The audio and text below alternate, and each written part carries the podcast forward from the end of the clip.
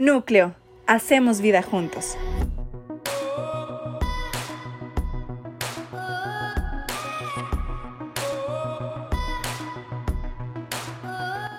Bueno, vamos a orar, me acompaña a orar un momentito antes de empezar. Señor Jesús, te damos gracias por este día, gracias por este tiempo de alabanza y adoración que podemos compartir, Señor, en tu presencia. Gracias por lo que haces en nuestros corazones, Señor Jesús. Espíritu Santo, yo te pido que tú vengas, Señor, que tú prepares los corazones. Yo te pido que tú quites distracciones, Señor Jesús. Cargas, Espíritu Santo, pensamientos que hayan en las mentes de cada uno de los que estamos aquí, que estorben para recibir lo que tú tienes para nosotros el día de hoy, Señor Jesús. Yo me hago un lado, Espíritu Santo, yo te pido que tú alinees mis pensamientos a los tuyos para poder decir las palabras que tú necesitas que hoy nosotros escuchemos. En el nombre de Jesús, amén. Bueno, yo quisiera saber si hay alguien que viene por primera vez hoy. Ahí, para ver una mano, bienvenida, bienvenida. Bueno, sí, súper, gracias. Bueno, de verdad que para nosotros es muy importante eh, que las personas nuevas sepan que nosotros tenemos un principio en núcleo y es que nosotros no invitamos por invitar a núcleo, ¿verdad? Tenemos una frase, un lema y es invita a núcleo a las personas que tú estás dispuesto a invitar a tu vida. Así que les damos la bienvenida, sépase amado, cuidada, ¿verdad? Porque no fue invitada simplemente por cumplir o por un número, sino porque esa persona que te invitó está dispuesta a que seas parte de su vida. Así que bienvenidos. Estamos con la serie Jesús es, ha estado chivísima, estamos estudiando Marcos, ¿verdad? Ayer tuvimos para comentarles el picnic de, núcleo, estuvo muy chiva. ¿Cuántos fueron de los que están acá? Sí, casi todos, estuvo muy chiva. Eh, y bueno, hoy eh, sabemos que hay menos personas, algunos nos dijeron, queremos ir al picnic para invitar también a ciertas personas y no vamos el domingo y también hay partido, así que está difícil la competencia el día de hoy. Hasta los muchachos, Isaías me dijo, Lau, le voy a poner en, una, en un lado la pantalla su presentación y en la otra el partido, qué lindo, ¿verdad? Pero bueno, pues así con toda esa competencia, yo creo que Jesús tiene algo muy importante y especial para nosotros el día de hoy, así lo creo y, nada más le pido que usted abra su corazón y reciba lo que Dios quiera hacer con nosotros y poner en nuestro corazón. El tema de hoy se llama Jesús es desafiante, ¿ok? Jesús es desafiante. Y yo quiero que si usted tome apuntes, ¿verdad? Que les, les invitamos a que ustedes tomen apuntes cada día para que no se le olvide, ¿verdad? El típico de que después usted llega donde su familia y alguien le dice, hey, ¿cómo estuvo la enseñanza? Buenísima. ¿Y de qué se trató? Híjole, ¿qué versículo usaron? Y usted no se acuerda, y usted solo quedó con el buenísimo, ¿verdad? Yo creo que es muy importante anotar porque nos ayuda. Inclusive, ¿sabe? A mí que me ha ayudado a veces bueno, para mí y también a veces sé una persona que yo digo, uy, ese mensaje que yo escuché le serviría un montón a esta persona, entonces yo se lo puedo compartir, ¿verdad? Entonces, eso es muy importante. Recuerden, aprovecho para decir, todas las enseñanzas ya están en Spotify, nos pueden buscar, pueden compartirlas y también pronto vamos a tener ya con video incluido en vivo. Así que estamos trabajando fuerte, gracias a todos los voluntarios que lo hacen posible. De verdad que estamos muy agradecidos. Vámonos para Marcos 2, ¿ok? Marcos 2. Y los del ejemplo, no sé si están por ahí para que estén preparados del ejemplo. Ahí todos los del ejemplo. Gracias. ¿A qué coordinación de equipo aquí? Voy a empezar. Unos días después, cuando Jesús entró de nuevo a Capernaum, ¿se acuerdan de Capernaum? Una enseñanza hace como dos domingos. ¿Cómo, qué, era, ¿Qué significaba Capernaum?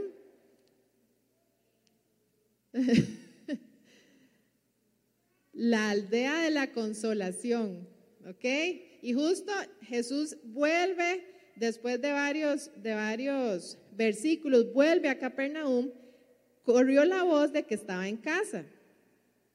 Ahí están nuestros voluntarios del día de hoy. Pero ¿qué pasa? Ya Jesús era o sea, ya vimos la historia de Capernaum, ¿verdad? Ya él era famoso. Entonces dice, vuelve a estar en Capernaum, pero ¿qué pasa? Se aglomeraron tantos que ya no quedaba sitio ni siquiera frente a la puerta mientras él les predicaba la palabra. Era un escenario totalmente distinto al que hablamos unos versículos antes. ¿Por qué? Porque ya ellos habían visto las maravillas que Jesús estaba haciendo. Entonces ahora él llega, se riega la voz y dice que no había espacio ni siquiera frente a la puerta. O sea, ya nadie más podía entrar. Entonces, llegaron cuatro hombres que le llevaban un paralítico. Como no podían, y venían los cuatro hombres caminando, traían a su amigo, y ahí vienen los cuatro hombres, y ellos dicen, se riega la voz, pueden caminar por aquí, se riegan la voz y dicen, hey, Jesús está aquí, está en Capernaum de nuevo, hey, llevemos a nuestro amigo que no puede caminar, que está en una cama postrado, para que Jesús lo sane. ¿verdad? Porque eso es lo que ellos sabían que Jesús estaba haciendo una cantidad de milagros y llegan los cuatro amigos y se pueden quedar ahí sosteniéndolo arriba. Y esto a mí me gusta que puedan dejárselo y, visualmente el ejemplo. Hicieron pesas toda la semana para poder tener el ejemplo aquí, ¿verdad? Y dice, cuatro hombres que le llevaban un paralítico, pero escuche, como no podían acercarlo a Jesús, ¿qué pasó? Ellos dijeron, hey, está en esa casa, vamos, llevémosles a nuestro amigo, pero se topan con algo, la puerta estaba bloqueada. O sea, no había manera de acercarse a Jesús. Como no podían acercarlo, quitaron, escucha acá, ellos llegan, ven que no pueden accesar, pero tienen un objetivo claro. No, es que ese, es el ejemplo. Eh, ya, ya se está pegando el piso, súbanlo, súbanlo. Los amigos venían de un camino, escuche, y dicen, ok, no podemos entrar. ¿Qué hacemos? Lo más obvio es tratar de entrar por la puerta y no pueden, y dicen, ¿sabe qué? Por el techo. ¿Qué pasaría si hoy ustedes en este momento yo les digo por el techo? lo, tiramos aquí. Lo dejan ahí. Ok, un aplauso. Gracias por el ejemplo. Pueden quedarse, dejarlo ahí después si lo ocupamos más adelante, el Y eso que se, escogieron a quién iban a cargar para que fuera más fácil. Quitaron una parte del techo encima de donde estaba Jesús y luego de hacer una abertura, bajaron la camilla en la que estaba acostado el paralítico. O sea, esto que ellos hicieron no es nada sencillo. ¿Verdad? O sea, yo pensando en el ejemplo, o sea, ellos venían cargándolo, no dice desde dónde lo venían cargando, pero era una persona que no podía hacer ningún tipo de fuerza y sus cuatro amigos lo vienen cargando. Ellos dicen, hoy Jesús se lo llevamos y nos acercamos a como de lugar y se les ocurre la maravillosa idea. Yo imagino amigos, así cuando usted tiene un problema, ¿qué hacemos? ¿Verdad? Que como suele suceder a veces en, núcleo, ¿qué hacemos? Y, todos empezamos a dar ideas y alguno de esos cuatro increíbles amigos dijo, Di, por el techo, como si fuera tan sencillo. Imagínense la casa, el, el dueño de la casa no estaba tan feliz con esa solución, definitivamente. Y estoy segura que no lo hicieron a grandes bullas porque dijeron, aquí si nos ven que estamos haciendo esta locura es capaz que no nos dejan. ¿Cómo se subieron al techo con el paralítico? Vean cuatro personas llevando a una persona lo difícil que es. Se subieron al techo. Bueno, si no lo mataban en el intento, ¿verdad? Lograban que se acercara a Jesús y dice que lo bajan. Eso ya de por sí es increíble que ellos lo hayan logrado hacer. Ahora, al ver Jesús la fe de ellos, les dijo, le dijo al paralítico, hijo, tus pecados quedan perdonados. Estaban sentados allí algunos maestros de la ley que pensaban, ¿por qué habla este así? Estaba blasfemando. ¿Quién puede perdonar pecados sino solo Dios? En ese mismo instante supo Jesús en su espíritu que esto era lo que estaban pensando. ¿Por qué razonan así? Les dijo. ¿Qué es más fácil? Decirle al paralítico, tus pecados son perdonados o decirle, levántate, toma tu camilla y anda. Pues para que sepan, y, Jesús de una vez, ¿verdad? Desafiante. Pues para que sepan que el Hijo del Hombre tiene autoridad en la tierra para perdonar pecados, se dirigió al paralítico, a ti te digo, levántate, toma tu camilla y vete a tu casa.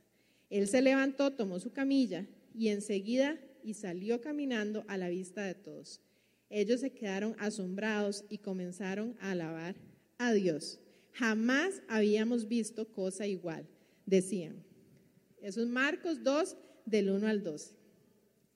Y estos son los versículos que vamos a ver. Eh, vamos a centrarnos en el estudio de Marcos y lo que Jesús es.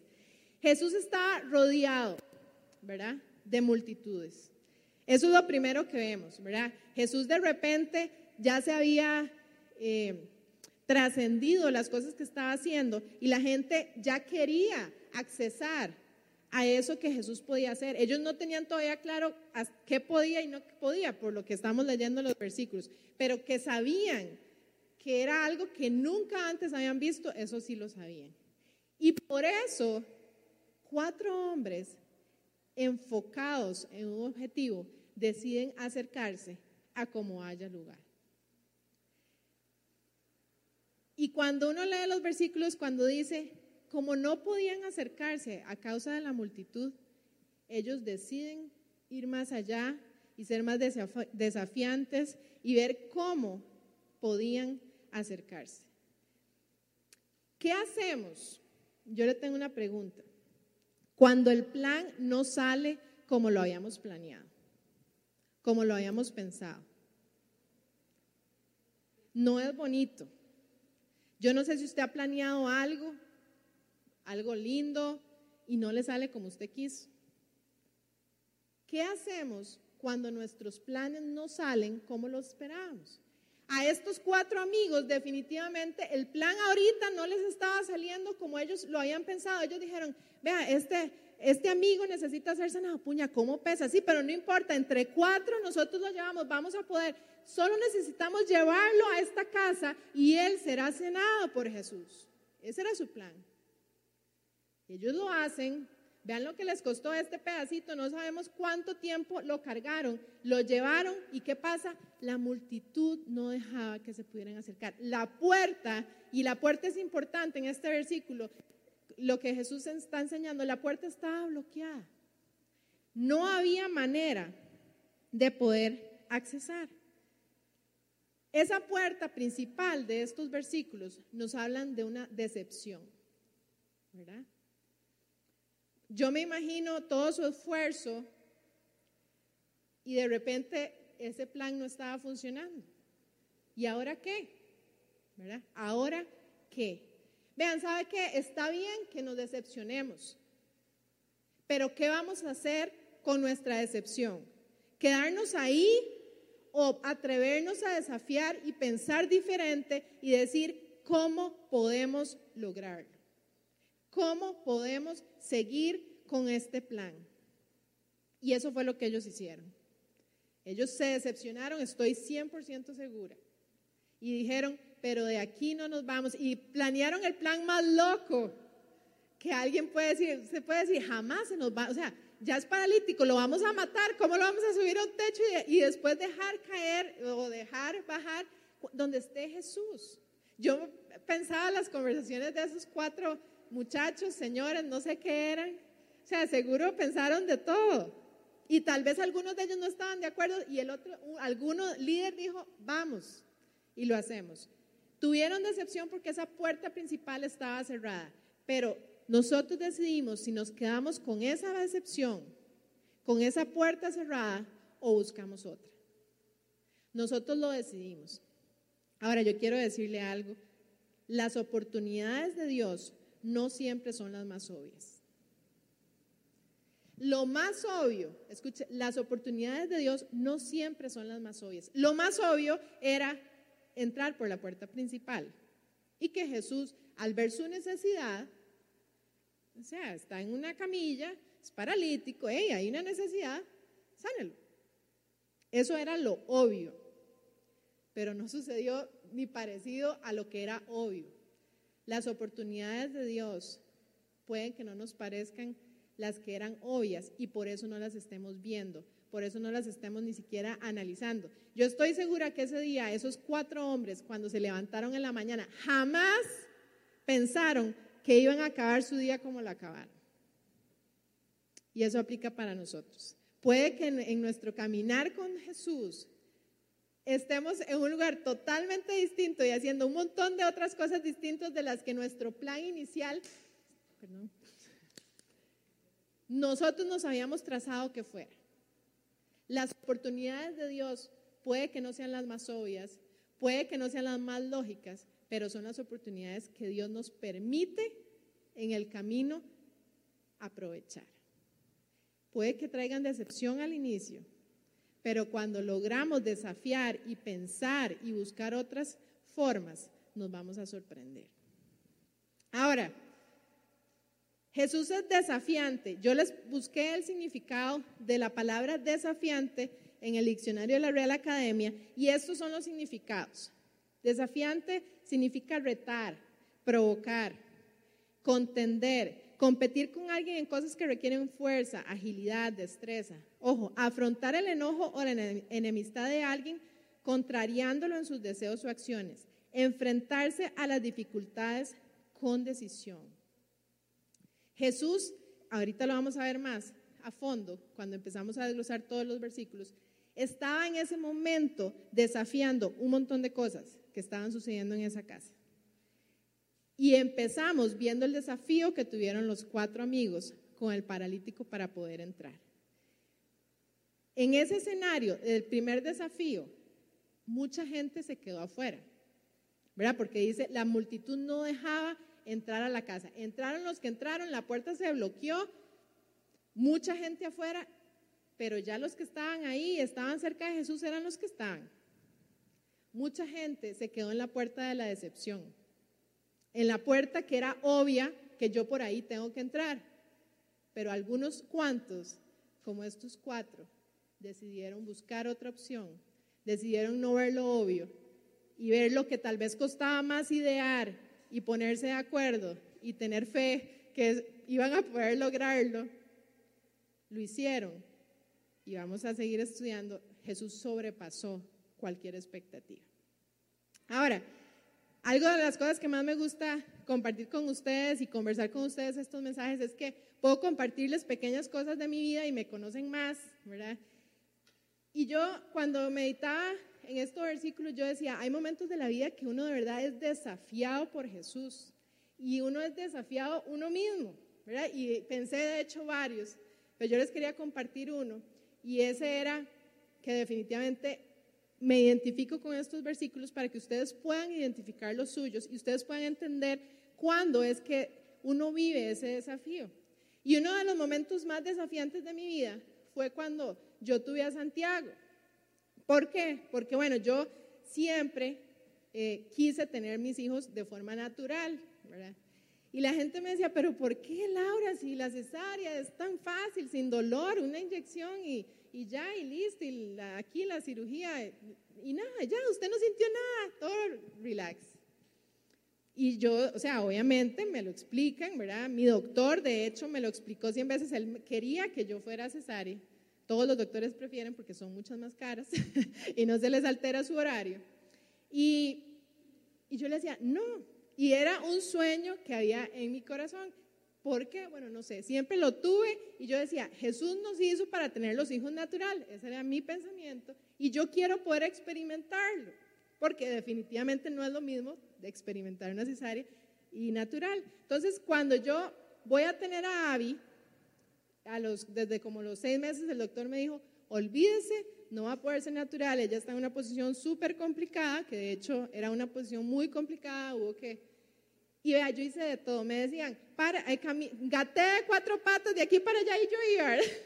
que yo nadaba en ese momento. Si usted se pone así para arriba en la piscina y, reí, todo lo que me decían lo hacía. Y Abby no se volvió, no pude ser natural.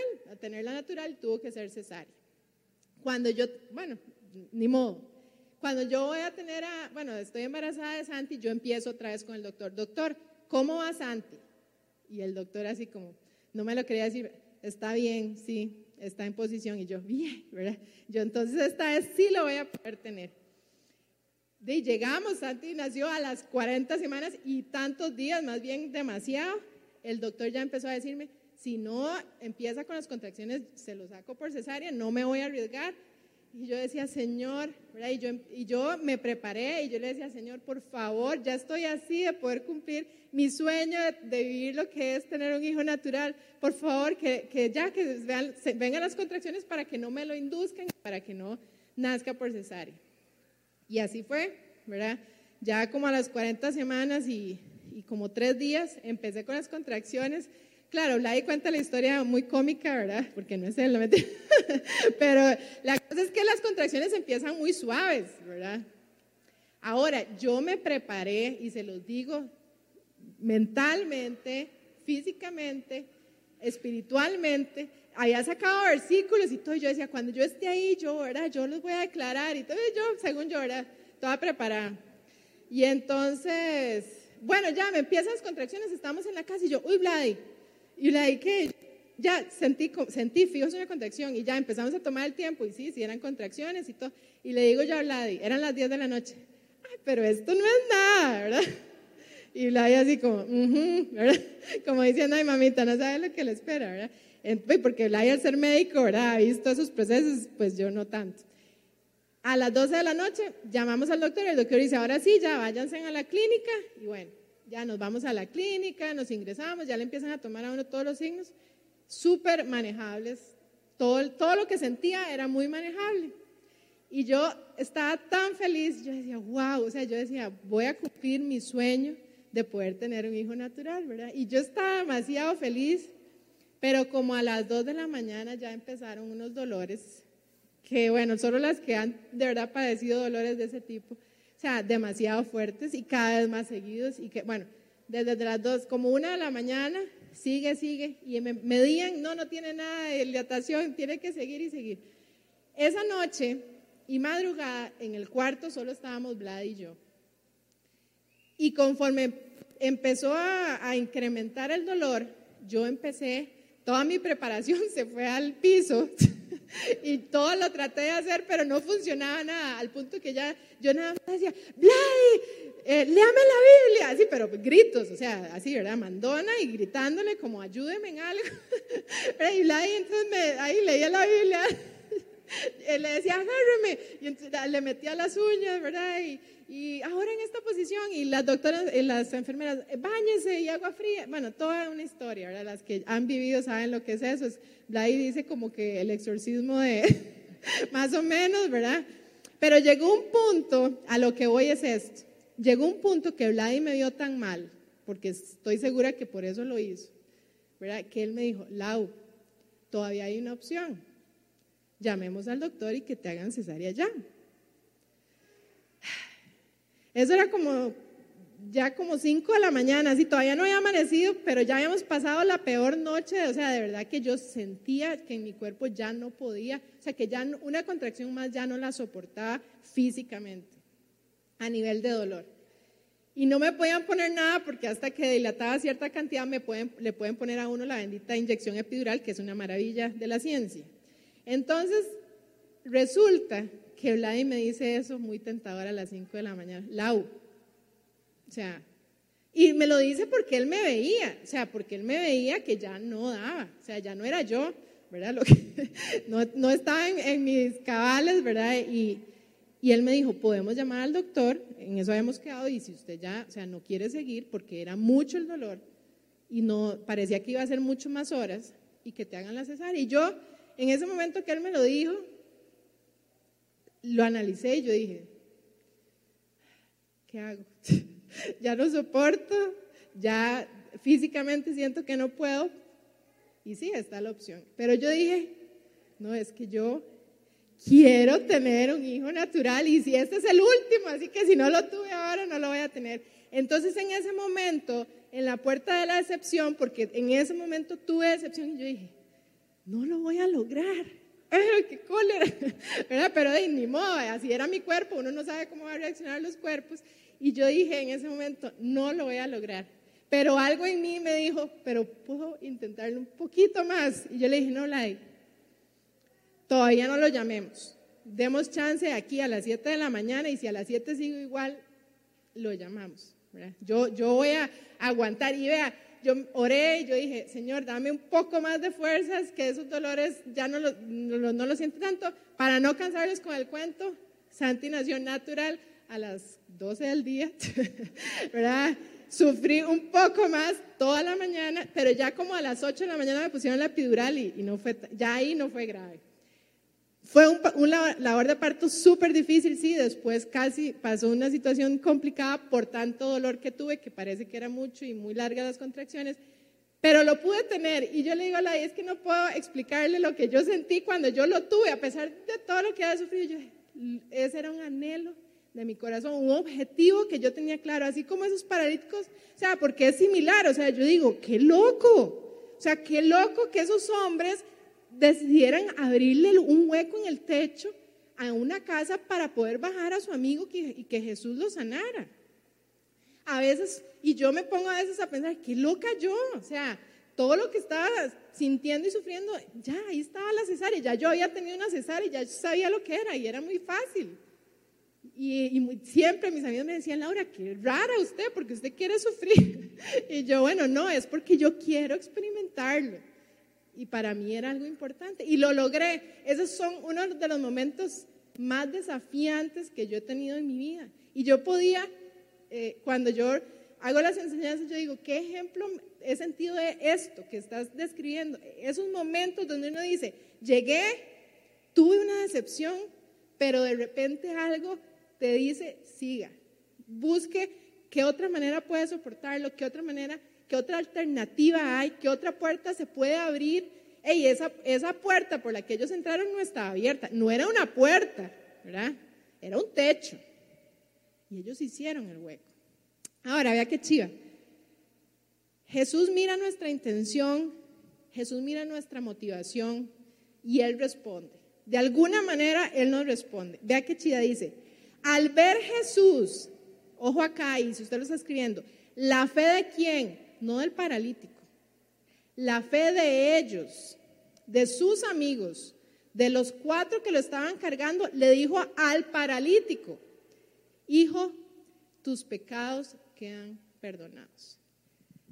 A Jesús lo movió la fe de los amigos. A Jesús lo movió la motivación y la intención que esos amigos tuvieron. O sea, él dijo, o sea, ¿cómo, ¿Cómo hicieron todo esto para traer a su amigo? Y se vuelve al paralítico y le dice, tus pecados son perdonados. Jesús mira y espera ver esas motivaciones, eso que, está, que estamos teniendo nosotros, nuestras intenciones. Y aquí a mí me huele la cabeza porque Jesús no hizo lo obvio, sobrepasó la expectativa de todos y desafió por segunda vez a todos los que estaban en ese lugar. ¿Por qué? Lo obvio, acuérdense que las oportunidades en Dios normalmente no son lo más obvias. Lo obvio era, somos estos amigos, traemos a este paralítico, ¿qué es lo obvio? ¿Qué es lo que ellos querían que sucediera? Que lo sanaran, por supuesto. Que él caminara. Para eso habían pasado todo el trabajo y el esfuerzo que hicieron lo obvio es que ellos querían, y él, el enfermo, que lo sanara. Pero Jesús no hizo eso. Por la fe de ellos, él se vuelve con compasión y le dice, hijo, hijo, tus pecados son perdonados. No lo sanó, lo perdonó, lo salvó y lo declara diciendo, hijo. Ahí está desafiando a todas las personas que estaban ahí, que sabemos que a Jesús las multitudes era un grupo heterogéneo. Muchos diferentes tipos de personas estaban escuchando y viendo lo que estaba sucediendo. Jesús sobrepasó la expectativa. No, no, no lo voy a sanar. Es que te perdono tus pecados y estás salvo. Eres mi hijo. Ahora, apunte esto, subráyelo. El paralítico fue perdonado por la fe de sus amigos y fue sanado por los pensamientos de la oposición de los escribas. Y ahora dice usted, ¿cómo, cómo no entendí esto? Ok, le voy a leer aquí. Dice, al ver, la fe, al ver Jesús la fe de ellos, le dijo al paralítico, hijo, tus pecados quedan perdonados. Esa es la primera parte. Jesús fue, fue perdonado por la fe de sus amigos, el paralítico. Ahora dice, estaban sentados allí algunos maestros de ley, ¿verdad? Escribas, que pensaban, ¿ok? En su mente había oposición. ¿Por qué habla este así? Está blasfemando. Había una oposición en el ambiente, habían personas que se estaban oponiendo en su mente, no lo estaban expresando, pero estaban ahí los famosos haters, los famosos que te van a criticar, que te van a juzgar, que te van a... Estás haciendo algo y siempre te critican. El famoso basureo, ¿verdad? Que a los ticos, ah, este está haciendo algo y te van y te critican. Esos mismos estaban ahí. Y dice, ¿por qué habla así? Está blasfemando. ¿Quién puede perdonar pecados si no solo Dios? Y a mí me encanta que dice, en ese mismo instante supo Jesús en su espíritu que eso era lo que estaban pensando. Y de una vez empieza el desafío a la oposición y dice, ¿por qué razonan así? ¿Qué es más fácil, decirle al paralítico, tus pecados son perdonados, o decirle, levántate, toma tu camilla y anda? Y entonces dice, para que sepan que el Hijo de Hombre tiene autoridad en la tierra para perdonar pecados, a ti te digo, levántate, toma tu camilla y vete. Básicamente los dejo callados.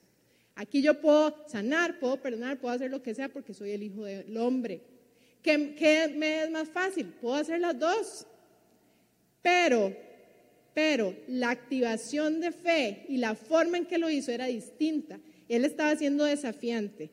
Permitió que cuatro hombres desafiaran sus vidas, su fe, para creer que si hacían eso, esa persona iba a ser sanada. No fue sanada, fue perdonada y fue salva. Pero por la oposición, escuche, también tenemos la oportunidad que a través de la oposición que vivimos, Jesús haga, algo en nuestra vida para poder dar un mensaje a ellos. Y eso es lo que estaba diciendo Jesús. Y Jesús se vuelve y lo sana por la oposición de la gente para que les quedara claro que él podía hacer ambas.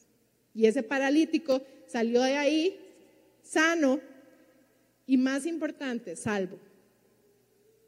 Hubo dos desafíos en ese momento a esas personas.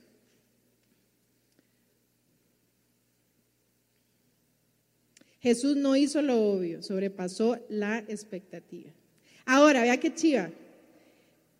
Cuando Jesús abre una puerta y sobrepasa tu expectativa, hey, obedezcamos, no temamos. ¿Por qué? Porque si uno lee los versículos, cuando Jesús le dice, hey, levántate, toma tu camilla y vete, yo pensaba en lo que podía estar pensando la mente de esa persona que había estado sin poder caminar no sé cuántos años o toda su vida, no lo sé. Imagínese el temor de él, de esa persona, de poderse levantar sabiendo el ambiente que estaba en ese lugar. Había un ambiente de oposición.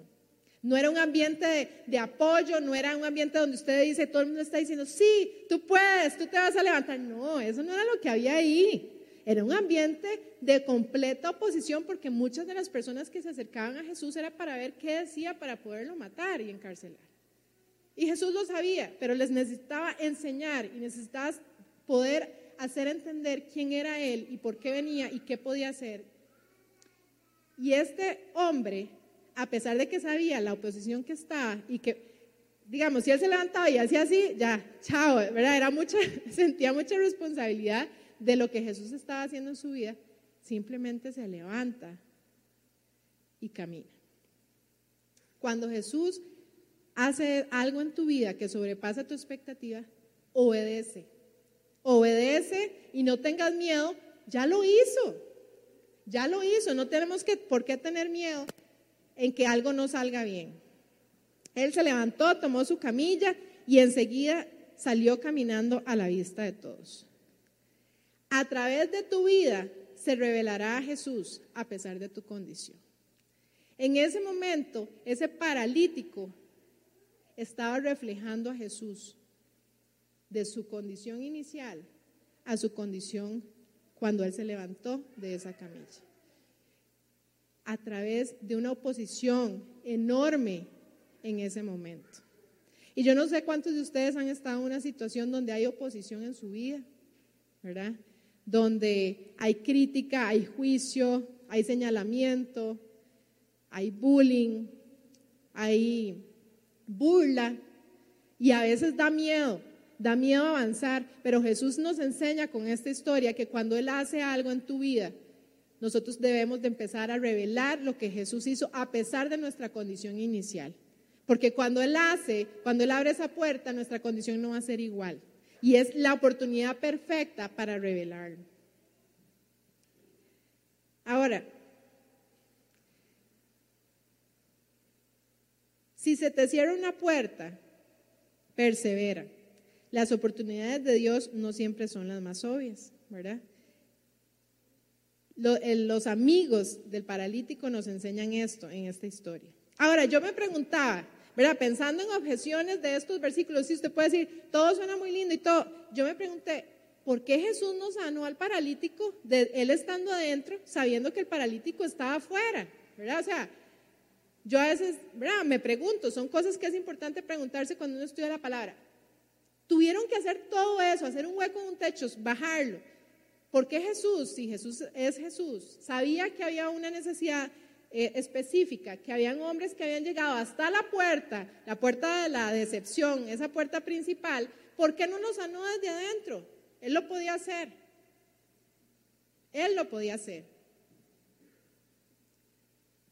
Porque Jesús quiere ver nuestras intenciones. Jesús quiere ver nuestra fe en acción. Se lo repito. Jesús quiere ver nuestra fe en acción.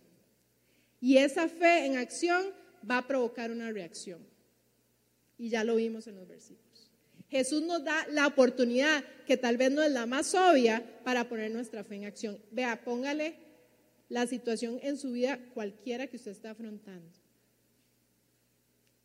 Jesús quiere ver nuestra intención. Jesús quiere ver si realmente ponemos nuestra fe a actuar y creer y eso va a provocar una reacción. La reacción de Jesús fue totalmente desafiante e inesperada, porque Jesús lo primero que hizo fue salvarlo, no sanarlo. Y todo el mundo seguro se quedó como, o sea, Jesús, o sea, usted no ve que lo que ocupa es caminar. Y Jesús así como, espérese, ¿verdad? Que yo aquí necesito hacer una declaración. Yo estoy viendo fe en acción y yo voy a sobrepasar lo que estos cuatro amigos sufrieron por esta persona. Y lo sorprende. El último versículo de, ese, de, ese, de Mateo de 2 del 1 al 12 dice, ellos se quedaron asombrados y comenzaron a alabar a Dios. Todos los que estaban ahí, ahí dice todos, y ahí estaban los que estaban en oposición, ¿sí o no? Una reacción, un cambio una revelación de Jesús que antes no estaba, que sucedió a raíz inicial de la fe puesta en práctica en acción de cuatro amigos que decidieron no darse por vencidos. Decidieron desafiar lo que era obvio. Ahora, yo les quiero preguntar algo. ¿Han tenido momentos donde la fe te ha faltado? ¿Has tenido momentos, eh, si me puede ayudar con el piano, por favor? O todos los, los músicos, por favor. ¿Has tenido momentos donde te ha faltado la fe? Yo sí. Hay momentos donde simplemente no nos alcanza la fe. ¿Cuándo? Bueno, usted me puede contar suyos, pero hay momentos donde usted está orando por algo y usted cree que usted está orando, que usted está bien, que eso que usted está orando es bueno, es lo que necesita y no sucede. Puede que usted haya orado por un hijo y todavía no tenga ese hijo. Puede que usted haya orado por un matrimonio y ese matrimonio no ha llegado o llegó y se desvaneció. Puede que usted esté orando por una sanidad y esa sanidad no ha llegado. hay momentos donde no nos alcanza la fe que tenemos. Y ahí entra algo muy importante. Y yo les quiero dar un consejo, y le puse tip del día. Asegúrate de tener amigos que estén dispuestos a cargarte y romper un techo para ti.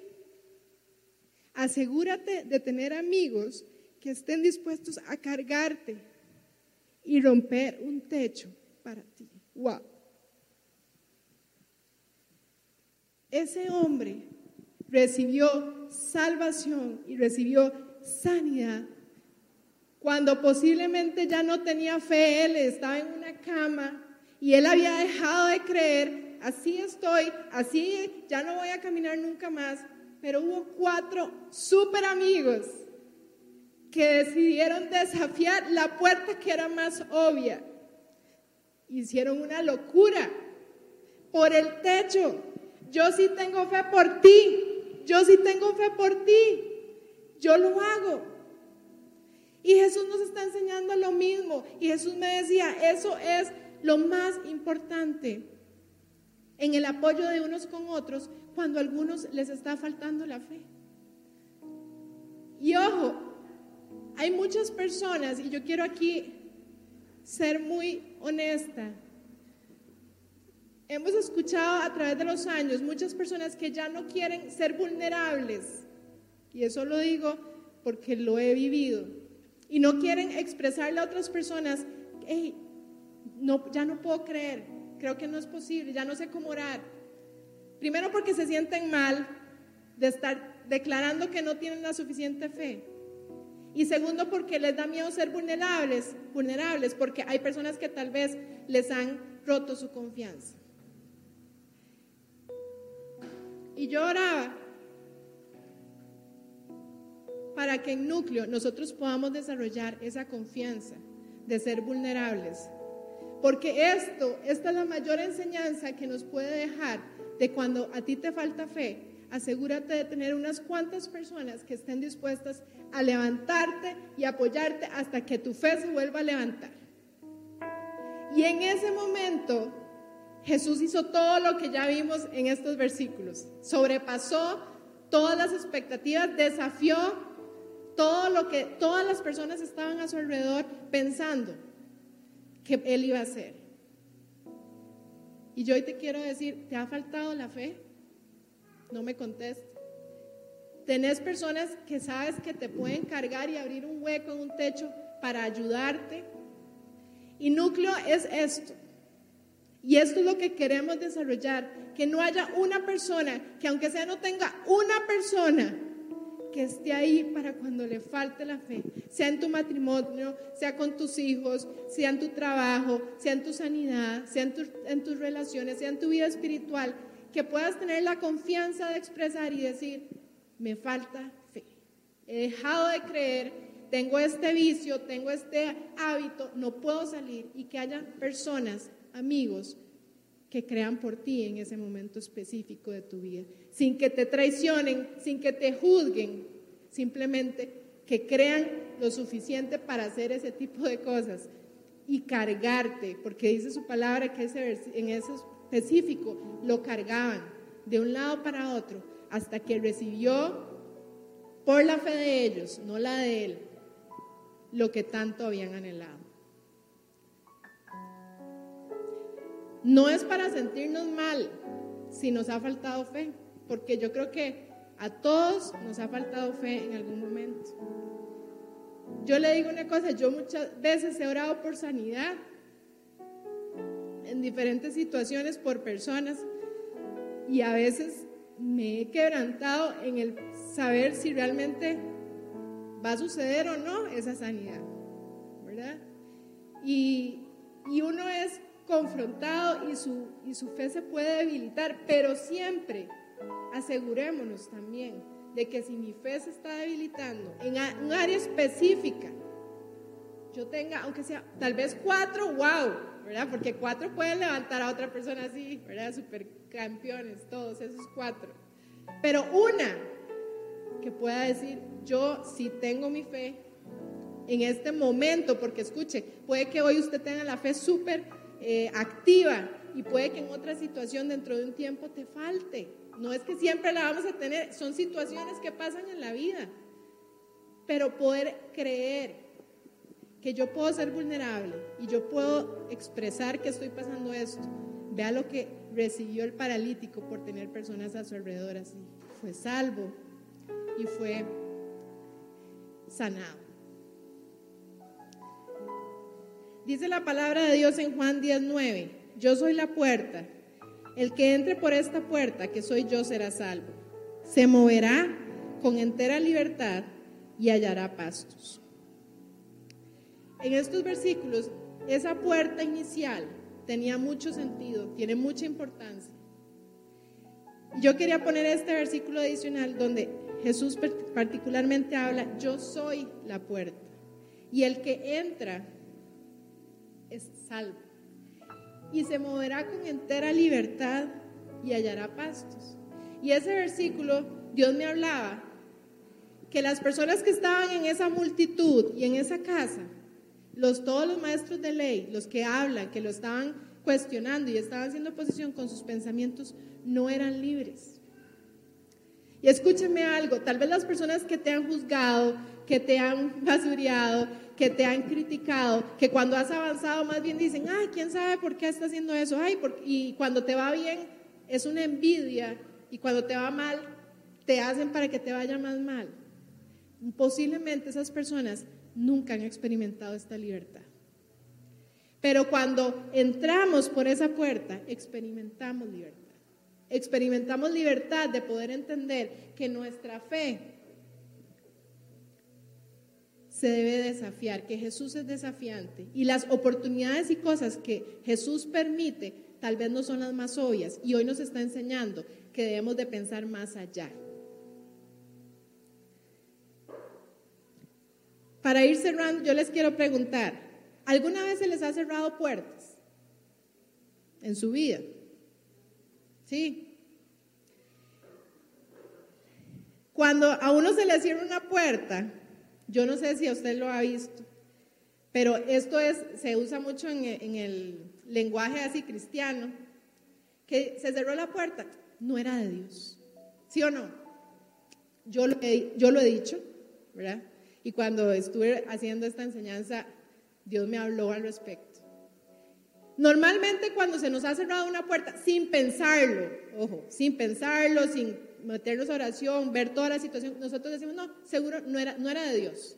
Es una respuesta como que obvia, no era de Dios. Ojo, hoy Jesús nos está enseñando que tal vez es que la puerta más obvia no era la indicada. No era que no era de Él, es que tengo que ver ¿Cómo lo hago de otra manera? ¿Cómo acceso? ¿Cómo logro eso de otra manera? No que no, Él no quiera. Jesús quería sanar y quería salvar al paralítico. Él lo iba a hacer. Y les hizo pasar un poquito más de trabajo, ¿sí o no? Levantarlo, hacer un hueco y todo. Él no le cerró la puerta. Jesús los desafió. Hoy Jesús nos está desafiando a cada uno de nosotros. Yo no sé en qué área. Jesús te desafía. Hay una puerta que es la más obvia y usted la sabe. Tal vez la más fácil. Pero las oportunidades y las puertas de Dios a veces no son tan obvias. Y a Jesús le encanta ver nuestra intención, ver nuestra motivación y le encanta ver nuestra fe en acción. ¿Qué hubiera pasado con el paralítico de esta historia si esos cuatro amigos se hubieran quedado con la puerta está cerrada? No era de Dios, no era de Dios que ese paralítico fuera sanado hoy. No. O sea, eh, sería otra historia completamente. Pero vean que muchas veces hemos hecho eso. Y, se los digo, y por eso se los digo de primera, yo he dicho eso. No era de Dios. Y Dios me confrontó y me dijo, hey, suave. Puede que sí, pero Jesús nos desafía. Y entonces, cuando a veces algo cuesta, y yo decía, si hubieran pensado esos cuatro amigos, nosotros hicimos ya un trabajo, lo cargamos desde allá hasta acá y le dicen al, al compa, ¿verdad? Ya hicimos nuestra parte, ya que no podemos entrar a la casa, sorry, hicimos lo que pudimos. Se hubiera quedado ese paralítico en esa cama. Nos hubiéramos quedado nosotros en nuestra condición actual. Las puertas de Jesús a veces no son las más obvias. Y Jesús se plació tanto en ver todo lo que ellos hicieron que ese día, bueno, fue partida doble y desafió a la oposición y esa persona fue sanada por la oposición. Qué increíble a mí. Eso me sorprende. Así que sabe qué, si usted tiene oposición en su vida, ¿qué importa? Jesús puede hacer en su vida para que esa oposición sea alcanzada. Porque al final, escuche lo más maravilloso, al final dice, todos alababan a Dios. Todos, incluyendo los que estaban ahí viendo a ver en qué momento agarraban a Jesús, en qué momento se equivocaba, en qué momento lo podían eh, llevar a juicio, a que, lo, a que lo mataran. Estaban ahí para eso. Pero al final, cuando se permite que la fe se ponga en acción, cuando eh, los amigos creen más allá y ven otra puerta que no era puerta, que era techo, Él enseña con la acción, salva a esta persona, sana a esta persona, y todos alababan a Dios. Y yo quiero que podamos cerrar los ojos, tal vez solo para concentrarnos, ya vamos a terminar. Y yo, si hay alguna persona acá que, que nunca le ha entregado su vida al Señor, eh, una persona que ha estado que conoció tal vez a Jesús en algún momento y le dio su vida y le dijo que quería que estuviera con él y se alejó y tal vez vivió una vida alejada de, de una relación con Jesús. Yo hoy quiero tomar un momento para poder hacer una oración juntos y poder entregar nuestra vida a Jesús, para poder reconciliarse con Jesús. Hay un versículo que dice, aquí yo estoy a la puerta y llamo, y si alguno oye mi voz y abre la puerta, entraré a e, él, y cenaré con él y él conmigo. Jesús está esperando que nosotros le digamos, entra a mi vida. Así que si usted está en esa situación hoy y usted desea en su corazón hacerlo, yo le pido que usted haga esta oración conmigo. Señor Jesús, yo hoy te entrego mi vida. Yo hoy te reconozco como mi Señor y mi Salvador. Yo hoy te pido que empieces a caminar con mi vida, que perdones mis pecados. Yo me arrepiento de mis pecados. Señor, yo quiero conocerte y ser tu hijo, ser tu hija. Gracias, Señor Jesús. Gracias porque tu palabra dice que es una oración que puede parecer sencilla, pero dice que si nosotros creemos en nuestro corazón y declaramos con nuestra boca que tú eres el Salvador, tú vienes, como dice tu palabra, y entras y cenas con nosotros. Señor, yo te pido que cada persona que haya hecho esta oración el día de hoy entienda que tiene un poder que cambia la vida para siempre que cambia la vida para siempre y que a partir de hoy Jesús estará contigo. Que su palabra no miente. Estará contigo cada día de tu vida. Y también yo quería aprovechar este tiempo que pudiéramos orar juntos unos por otros y yo quiero que nos podamos con los ojos cerrados levantar nada más de donde están, levantarnos de las sillas y vamos a tomar un tiempo para orar. Y el Señor me ponía que debemos empezar a desarrollar el orar los unos por otros por tal vez situaciones donde la fe de uno no está siendo lo suficiente y hay personas que se sienten que no pueden. Hay personas que tal vez no le han expresado ni siquiera a una persona que necesitan más fe, que sienten que ya no van a poder alcanzar esto, que han dejado de creer. Y yo creo que como comunidad oremos los unos por los otros que entendamos la importancia de ser esos cuatro amigos que estamos dispuestos a orar y a creer y a accionar los unos por los otros para ver lo que Dios va a hacer en cada uno de nosotros. Señor Jesús, ahora usted ahí donde está. Señor Jesús, yo te pido hoy por la vida de cada uno de los que estamos aquí, Señor Jesús.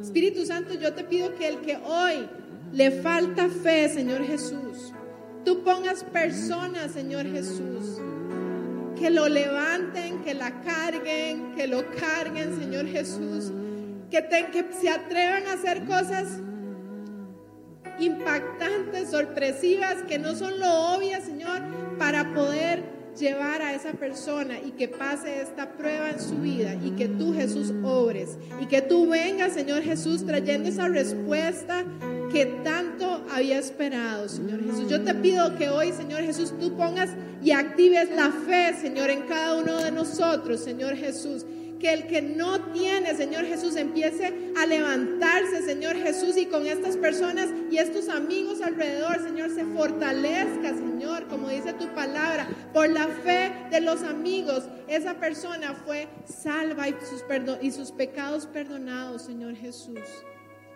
Espíritu Santo, yo te pido que no haya ni una persona, Señor Jesús, de núcleo que esté luchando sola y que esté en, esa, en ese estado, Señor, sola, sin poder, solo, Señor, sin poder levantarse, sin poder, pensando que ya no puede accesar a algo en ti, Señor, que ya no va a alcanzar eso, que eso de matrimonio está perdido, que esa relación... Eh, no tiene sentido que sus hijos, Señor, están alejados y no volverá, que ese embarazo no está, no funciona, Señor, y no hay resultados, Señor Jesús que su trabajo no mejora, que no alcanza lo que quiere, que no puede creer que vaya a mejorar, Señor, que hayan personas, Señor Jesús, entre nosotros, Señor. Que seamos entes, Señor, para activar la fe, para activar la fe en cada uno de nosotros, Señor Jesús. Espíritu Santo, gracias. Gracias Señor porque este es un lugar seguro Señor para ser vulnerables, para poder poner en principios vivos, lo que tú nos enseñas a través de tu palabra, Señor Jesús. Señor, yo te pido que toda oposición que estemos viviendo, Señor Jesús, sea, sea utilizada por Jesús para bendecirnos, Señor. Que toda oposición, toda crítica, todo juicio, Señor Jesús, Señor, que tú lo uses para que nosotros revelemos lo que tú haces en nuestra vida, Señor. Y que estas personas que hoy son oposición te lleguen a conocer, Señor Jesús. Porque solo tú puedes hacer eso, Señor. Solo tú puedes hacer eso, Señor Jesús. Ayúdanos, Señor, a desarrollarlo. Ayúdanos, Señor Jesús, a que haya un ambiente seguro de confianza, Señor Jesús. Y que día a día tú puedas ver las intenciones de nuestro corazón, Señor Jesús. Y que sobrepases nuestras expectativas, Señor. Yo te pido que así como tú eres un Jesús desafiante, nosotros anhelemos poder desafiar nuestras mismas limitaciones, Señor. Cuando pensaba que no podía más, que tú nos enseñes y nos y tengamos el anhelo de ver otras posibilidades que ni siquiera nunca habíamos pensado, Señor Jesús. Gracias, Señor Jesús, gracias porque podemos estar en un lugar que nos apoyamos los unos a los otros, Señor Jesús, y que accionamos los unos a los otros, papá. Gracias, Señor Jesús. Gracias. Gracias por haber escuchado este podcast. Si te gustó, compártelo y recuerda que puedes obtener más información en nuestras redes sociales. Encuéntranos en Instagram como Núcleo CR.